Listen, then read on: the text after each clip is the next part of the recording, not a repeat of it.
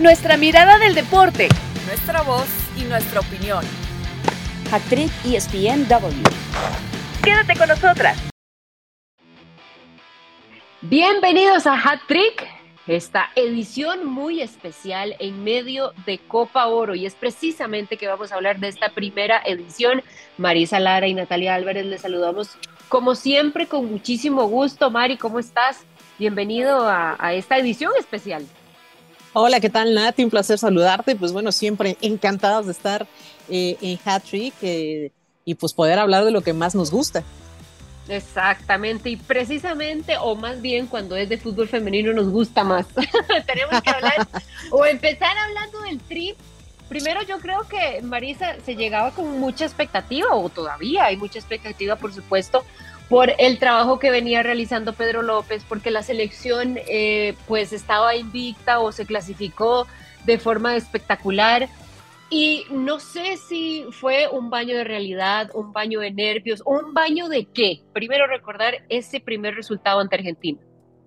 Sí, cómo no. El primer resultado que la verdad dejó muy mal sabor de boca, terminan empatando a cero goles. Eh, la selección mexicana fue incapaz de poder hacer las anotaciones, pese a que tuvo una mayor eh, posesión del esférico, pese a eh, que tuvo 56% de posesión del esférico, tuvo cinco remates al arco y al final había tenido una, una precisión en pases del 66%, mientras que Argentina tuvo solamente, bueno, pues eh, por ahí un, disparo solitario que puso en aprietos a la selección mexicana. Entonces, dejaba un sabor bastante amargo. Y bueno, ni hablar del penal fallado de Rebeca Bernal al minuto 9, que pudo haber sido la diferencia y que termina mandando totalmente al poste derecho de Oliveiros y terminando pues eh, dando un sabor totalmente amargo porque claro, te pudiste haber ido adelante al principio del partido y terminas sufriendo, terminas eh, teniendo además, hay que decirlo, una alineación que no había utilizado Pedro López y que ahí eh, pues da cuenta de... Que Experimentando un poco, parecía, ¿no?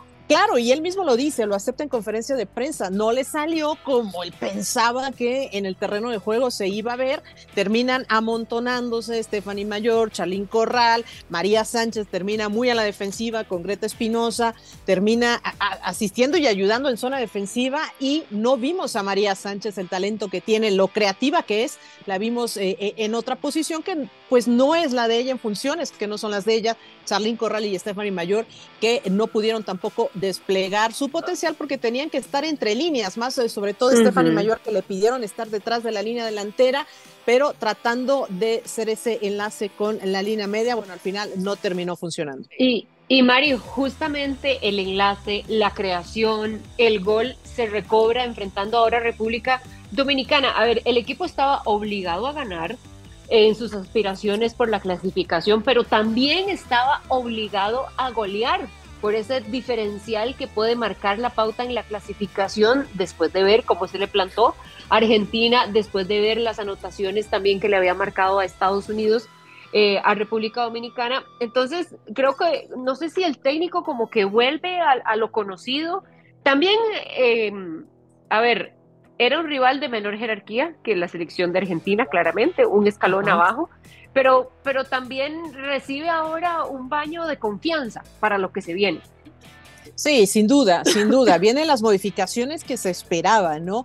Eh, con respecto a la alineación anterior, tenemos cuatro modificaciones eh, muy puntuales, ¿no? La entrada de Kimberly Rodríguez, que ocuparía eh, la, la lateral estaría la lateral detrás justo de Nicolette Hernández, que es la que termina entrando también eh, por ese sector, por el sector izquierdo, la entrada de Diana Ordóñez y de Kiana Palacios, que son dos de las jugadoras que habían estado haciendo los goles constantemente por parte de la selección mexicana y que entre ellas hay conexión. Con estas modificaciones, que, que a lo mejor dices, bueno, son cuatro modificaciones, pero son muy importantes porque Nicolette Hernández pudo entrar, subir y bajar por la banda izquierda de tal forma que se quedaba Kimberly por esa zona y entonces ella tenía la facilidad de ser una lateral con salida hasta línea de fondo, inclusive participando con los centros hacia el área. Esto, eh, Mari, en comparación al partido pasado, como que se sentía como amarrado el equipo, como no compacto. Y, estos cambios le ayudaron muchísimo a justo a eso, como, como a sentirse cómodas ellas mismas también.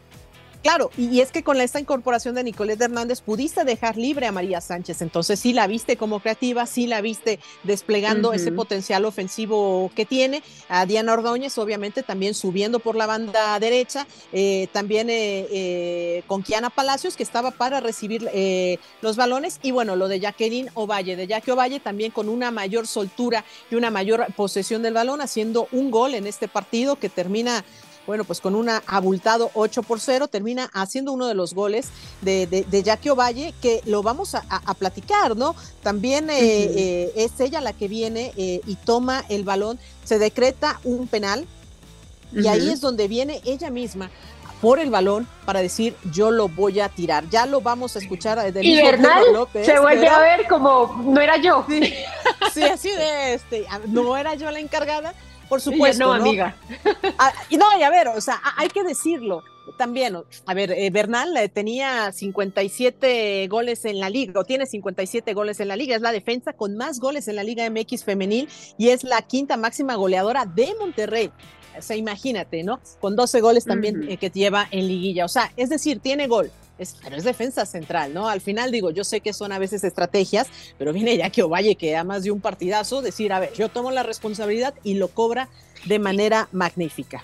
Y yo no sé si ella también, em, Marisa, es reflejo de la personalidad, de la identidad que parece recobra la selección. A ver, y los escuchado también a ustedes en el análisis de que no eran tan malas, ahora tampoco son tan buenas, pero de lo bueno es que se recobra como esa personalidad, ¿no? Se ve el empuje constantemente y el técnico decía la intensidad es de lo que más rescato, más allá de la gran goleada.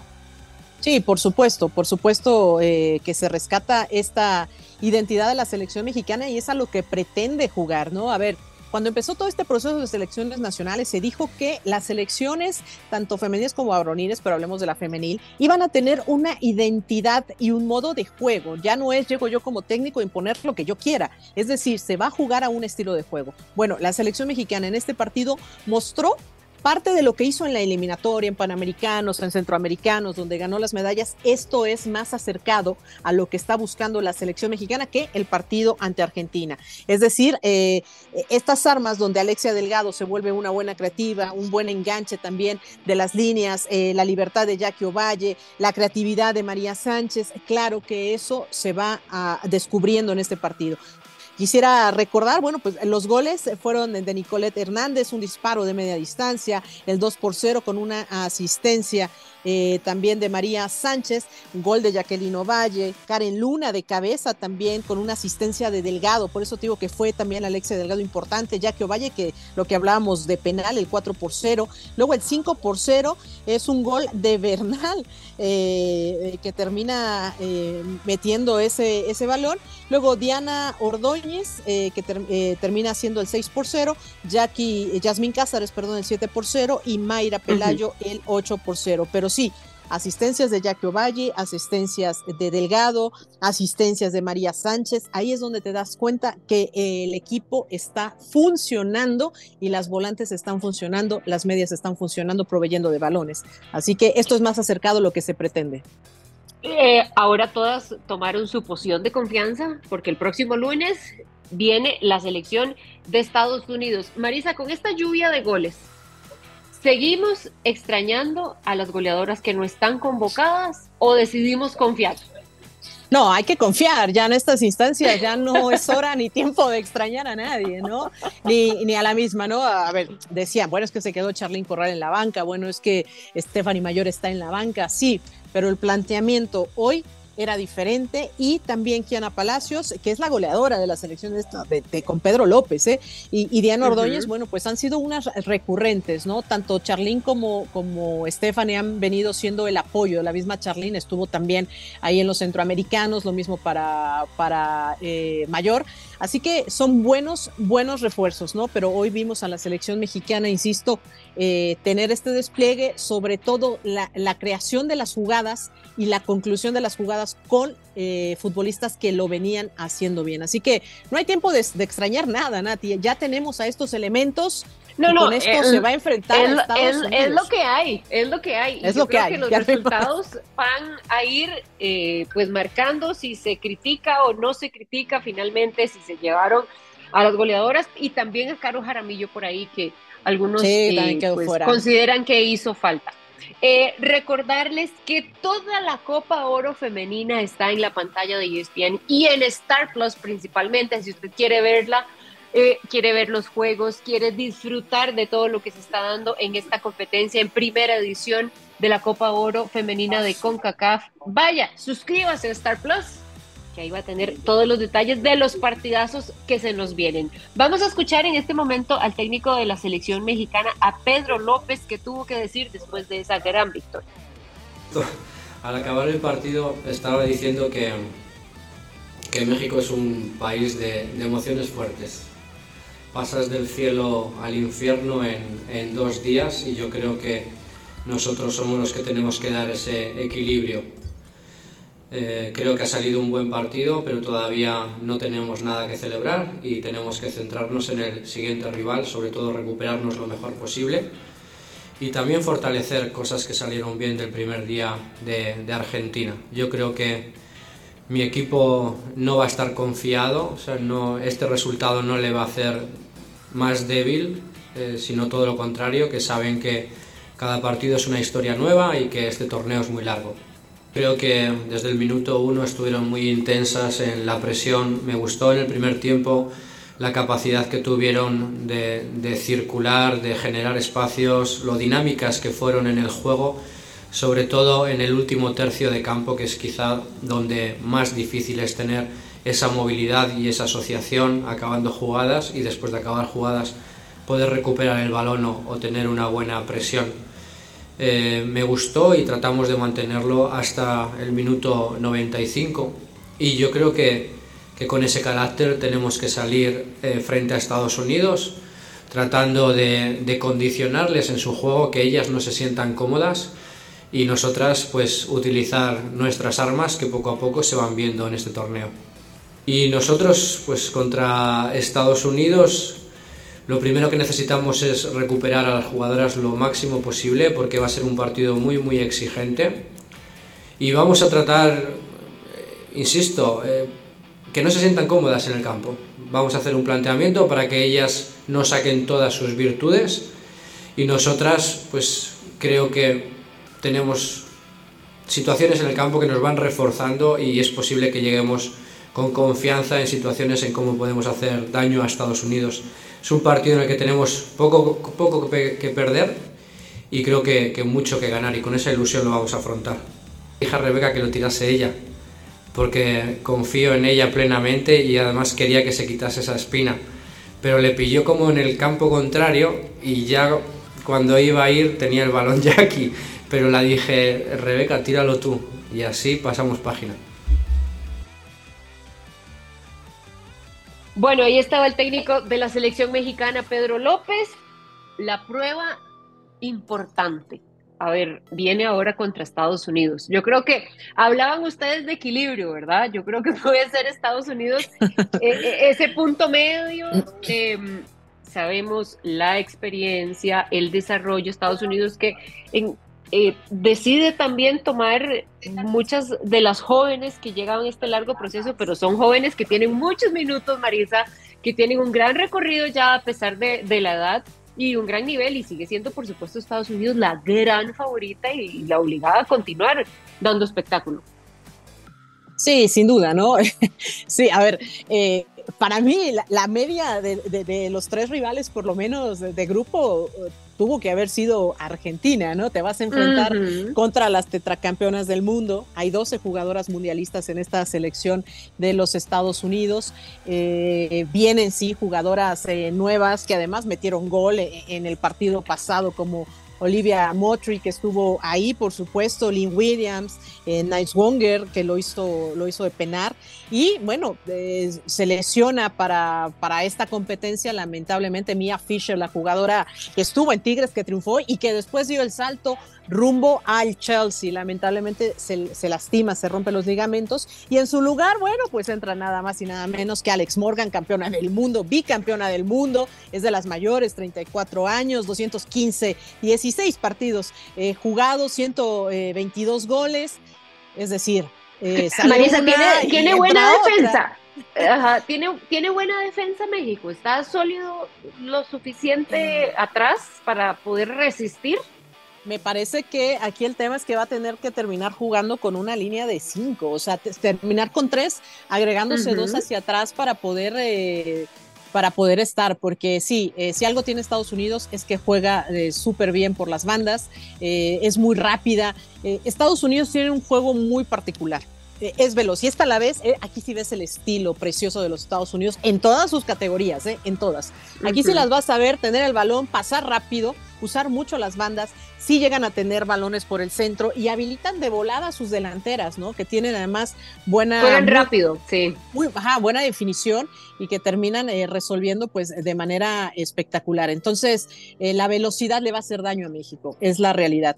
Eh, México tendrá que utilizar bien a sus armas defensivas, evidentemente vamos a, a, ver a Bernal como la vimos ahora, yo creo que vuelve a salir Luna de nueva cuenta, hoy estuvo Rodríguez, no estuvo tan exigida ni tampoco Nicky Hernández, que es más ofensiva, yo creo que por ahí puede venir nuevamente el cambio, ¿no? Eh, sí fortaleciendo con Greta Espinosa, yo creo que va a regresar a la alineación eh, titular para encarar este partido. Y después, eh, sí, tener pues elementos que te contengan en media cancha para que no lleguen tan fácil hacia, hacia la, la, línea defensiva. Creo que va a ser un partido muy complicado para México, sobre todo por la velocidad. Sí, la defensa va a ser la más exigida, pero eh, aquí es donde tiene que ver, venir justo la, inteligencia, ¿no? De poder contener y poder desplegar rápido también hacia la ofensiva. y ser, muy, exacto, y muy efectivas, porque, a ver, se vislumbra que no se tendrían tantas oportunidades, o al menos no tan claras, y por eso se necesita que las que están al frente o en la ofensiva sean muy certeras.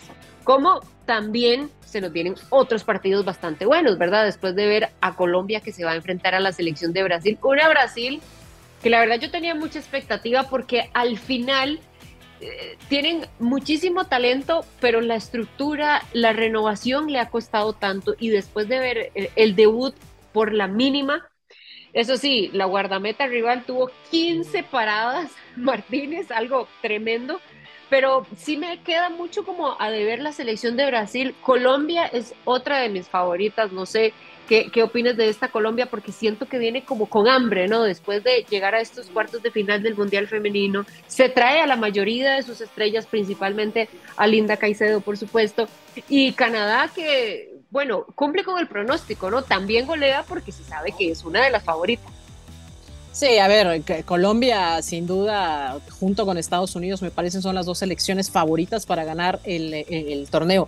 La calidad y la cantidad de talento que trae la selección colombiana, con tanto talento, con Usme, con Vanegas, con Linda Caicedo, que es eh, sin duda la estrella del equipo, eh, pues habla justo de todo este talento, de la obviamente el recorrido mundialista que tienen. Hicieron un extraordinario papel en el mundial y están preparándose, al igual que los Estados Unidos, Canadá, para enfrentar eh, los Juegos Olímpicos.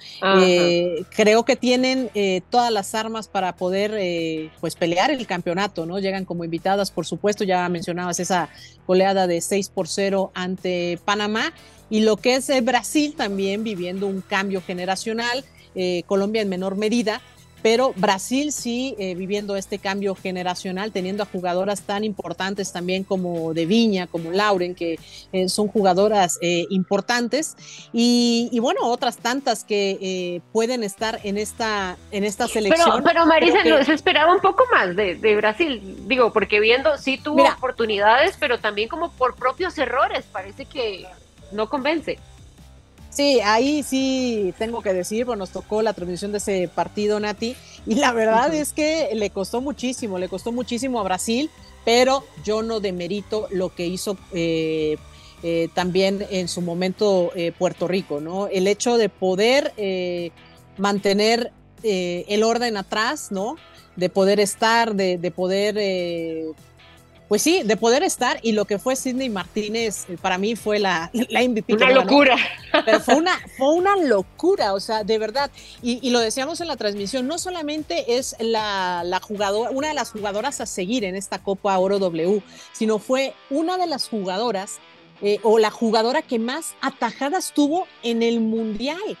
Sidney Martínez tuvo 28 atajadas y fue la número uno en el Mundial. O sea, es decir, es una de las jugadoras de todo el torneo. Y vimos ayer por qué. La verdad, evitó que el marcador se abriera y las defensas, tanto Verónica García, eh, no sé, Pizarro, que estuvieron Diorio, que estuvieron ahí, le estuvo metido atrás el equipo. O sea, le puso todo el camión atrás, pero además lo hicieron de la mejor manera, dejando solamente a Love en, en, punta, que no lo pudo hacer la, la jugadora que milita en Santos. Pero bueno, al final eh, hicieron su trabajo en labor defensiva enfrentando a Brasil, que sí, ya no viene con Marta, ya no viene con otras estrellas, pero que tiene tantísimo talento y también está en este recambio. Así es. Bueno, hablando un poco de las centroamericanas, durísimo partido para la selección eh, de Panamá que llegaba, yo creo que muy eh, ilusionada por tener otra competencia, por haberse clasificado después de haber estado en el Mundial, igual que, Costa Rica, porque, a ver, el proceso de Panamá, ahí va. Eh, creo que este, el entrenador Quintana tiene como muy claro lo que quiere hacer. Sí, él mismo admite que su planteamiento no fue el mejor finalmente. Vamos a ver en este segundo partido qué cara nos presenta la selección panameña. Después Costa Rica en el debut ante Paraguay un buen primer tiempo, un segundo tiempo que el mismo técnico, eh, Benny Rubido, que está empezando, ¿verdad? Que le está intentando cambiar la cara a la selección después de una muy mala participación en el Mundial pasado. Dice, nos cambiaron el esquema, nos cambian la táctica y no supimos responder. Yo creo que Costa Rica mostró cosas mejores, pero sin embargo, Marisa, no es, suficiente. Era, creo que Paraguay es, y el mismo técnico lo dijo, un rival en nivel parecido a Costa Rica por el momento que está pasando la selección. Pero, pero eh, hace falta mucho trabajo.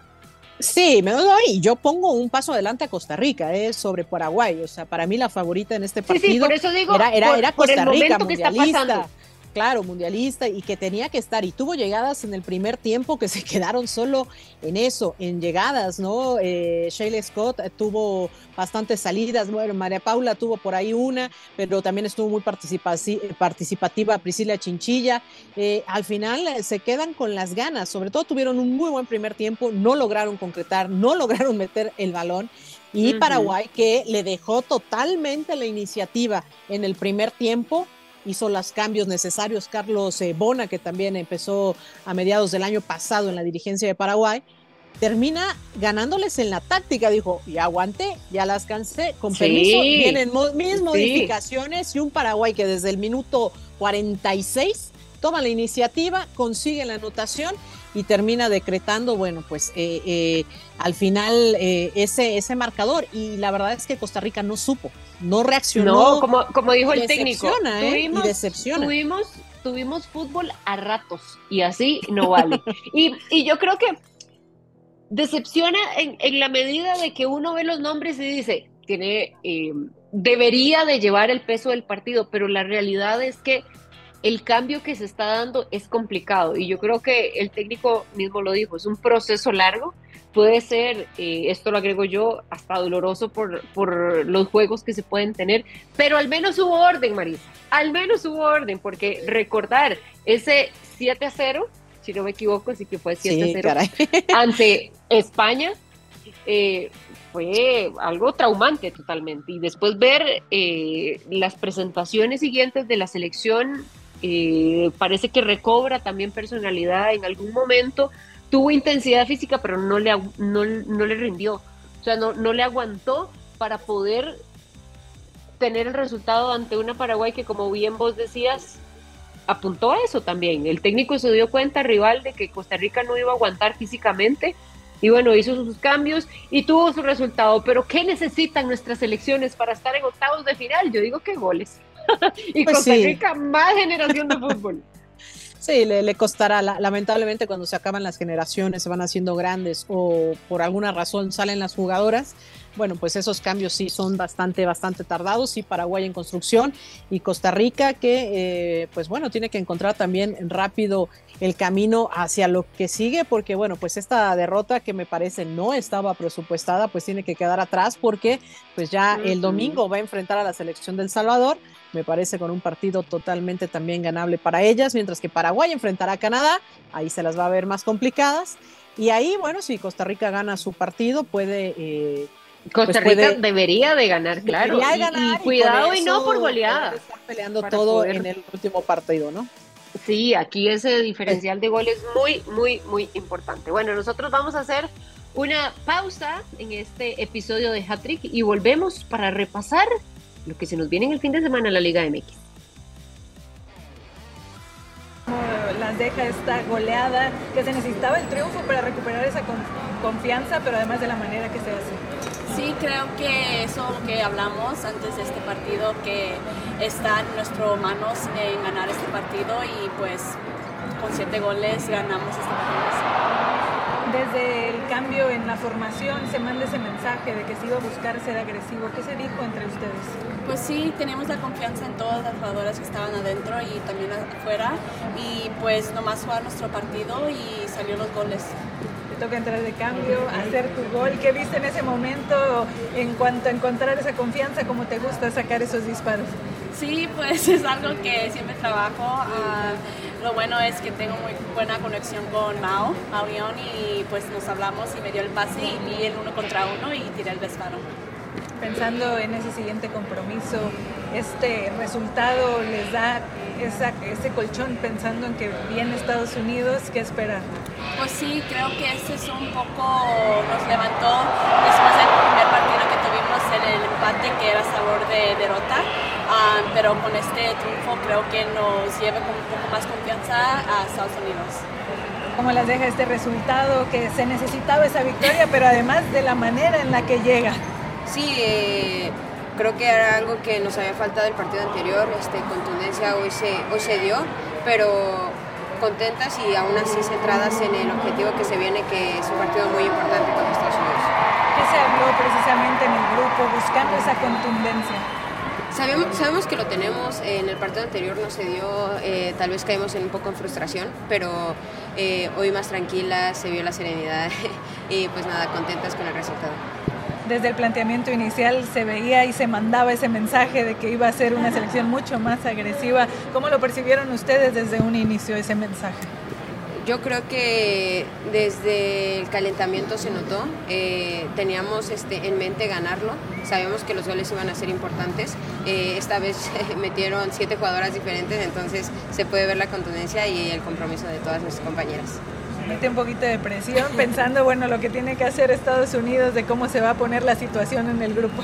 Sí, claro, sabemos que es, como te digo, eh, cerrar con todo este esta fase de grupos, es, le vamos a competir y sabemos que podemos sacar un resultado positivo. Actriz ESPNW. Regresamos a Hattrick y recuerde que usted tiene que suscribirse a Star Plus para que no pierda detalle de esta Copa Oro femenina que ya arrancó la fase de grupos, nos trae partidos muy muy interesantes y que usted no puede perderse. Y tiene que seguir esta primera edición de Copa Oro Femenina, así que vaya a Star Plus para que no pierda ningún detalle. A ver, se nos vienen partidos importantísimos y yo creo que muy interesantes ahora en la Liga MX el fin de semana. Primero, Marisa, América ante Cruz Azul. ¿Hace cuánto tiempo no era Cruz Azul favorito en, por el momento que está pasando ante el América, el América campeón que ahora va a recibir pues ahí, eh, en su casa, en el Estadio Azteca, un escenario que conoce muy bien, por supuesto, Cruz Azul. Sí, caray, eh, pues me parece que la última vez que se enfrentaron en estas circunstancias eh, fue el año que Cruz Azul salió campeón, ese torneo que salió campeón. Cruz Azul llegaba también como líder y terminó perdiendo el partido contra, contra el América, pero a la postre terminó siendo campeón, entonces podría ser un buena, buen augurio, ¿no? Porque realmente sabemos que eh, los partidos en enfrentamientos, bueno, pues los ha dominado el equipo de las Águilas del América, ¿no? El año pasado que se enfrentaron lo terminó ganando 3 por 2 eh, las Águilas a Cruz Azul, ahí en esa apertura 2023 y, y bueno, pues hubo después 3-1 y después ese 7 por 0 del América dolorosísimo en la apertura 2022. Así que... Eh, sí, yo creo que llega mucho mejor en ritmo, en, en forma, en, en goles, en confianza, en, todo, parece en también, confianza, ¿no? en Cruz Azul. Sí, Sí, después de ese último resultado también. Sí, y el América, bueno, las Águilas de América que le han batallado, que no han encontrado todavía su forma óptima, que siguen buscando, que siguen tratando de, de despertar un poco más, que están ahí por, eh, me parece, en la quinta posición. Pero eh, estos partidos, y yo sí lo creo, terminan siendo diferentes. O sea, hay un ánimo en el aire, o sea, se respira diferente, se vive diferente, se siente diferente. Porque para Cruz Azul enfrentar a alguien que te ha hecho tanto daño, tanto daño de verdad en el, en el ánimo, no es nada fácil, no es nada fácil, ¿no? Sí, eliminarte en cuartos de final, ganarte una final, es, es muy difícil, es muy difícil. Entonces aquí de repente los fantasmas empiezan a asomar, la gente lo empieza a sentir, pero bueno, si hay una posibilidad ojalá- ahora que llegan como líderes. Exacto, y ojalá que no nos defrauden porque tenemos mucha expectativa, por eso vemos que estos partidos son diferentes, como también esperamos que no nos defraude el Chivas ante Pumas. Estas Chivas que también empataron contra Mazatlán, le ganó 1-0 a Necaxa y no sé si es otra prueba importante a la altura del torneo para Fernando Gago, que además, eh, como sabemos, jugará en casa y, y va a recibir a estos Pumas. Pues sí, me parece que es una, una prueba, una prueba importante, ¿no? El, el- el mismo caso, ¿no? Los Pumas llegan en una mejor forma, en la tercera posición, las Chivas en un partido bueno, otros que no tanto, dando tumbos de repente, ilusionando a la gente y que no terminan de estar, ¿no? Y, y que vienen ahí en la, en la novena posición. Así que les, les ha costado también, ¿no? Lo que parecía ser un arranque bastante prometedor, pues termina todavía quedándose en eso, ¿no? Eh, los Pumas que en casa el torneo pasado que se enfrentaron en la liguilla ya en los eh, cuartos de final terminaron ganándole 3 por 1 al eh, 3 por 0, perdón, al, al- al Guadalajara ahí en diciembre del año pasado. Y bueno, pues la última vez que se enfrentaron también allá en el, en el estadio eh, en Guadalajara, bueno, pues terminó ganando el equipo de las Chivas que le tiene bien tomada la medida en su cancha, pues sí, hay que decirlo, es lo que es, este, es lo que es Nati, ¿no? Es lo que Lamenta- hay, es lo que la- es. Lamentablemente le tienen tomada la medida al equipo de los Pumas allá en el estadio, eh, en casa, en el Akron, así que, eh, pues bueno, jugarán allá. Esa estadística le pesa mucho, le pesa mucho al equipo de los Pumas, le ha costado muchísimo romperla. De hecho, yo recuerdo que llevaban creo que 12 años en una racha anterior sin poderles eh, ganar, Sí. han conseguido 100 empates, pero al final, bueno, pues sí, son, son resultados que han, han sido incómodos ahí en esa cancha, así que eh, pues le va a costar, le va a costar a los Pumas, pero confío también en el buen nivel que tienen, creo que pueden dar un, un partidazo, ¿no? Y bueno, pues también que se, se hablaba, ¿no? Que ya está en la convocatoria el Chicharito, vamos a ver en qué condiciones, si es que es llamado, ¿no? Exacto, sí, bueno, según lo que nos decía Sergio, em, podría estar a mitad de em, Unos Marzo, por ahí. Ah, todavía. Exacto, falta, bueno. según lo que nos decía, pero bueno, de repente puede haber acelerado su, su, ¿cómo se llama? Su recuperación. Pero bueno, nosotros aceleramos el final del show porque ya hemos terminado esta edición de Hattrick. Recordarles que el próximo lunes, México-Estados Unidos, el juego va a ser a las 9 y 15. Además, también estamos analizando, mis compañeros están analizando junto con Marisa Lara la previa, el post juego para escuchar las reacciones de las protagonistas, todo esto a partir de las 8 de la noche por Star Plus. ¿Qué es lo que tienen que hacer? En este momento ir a suscribirse para que no se pierdan ningún detalle.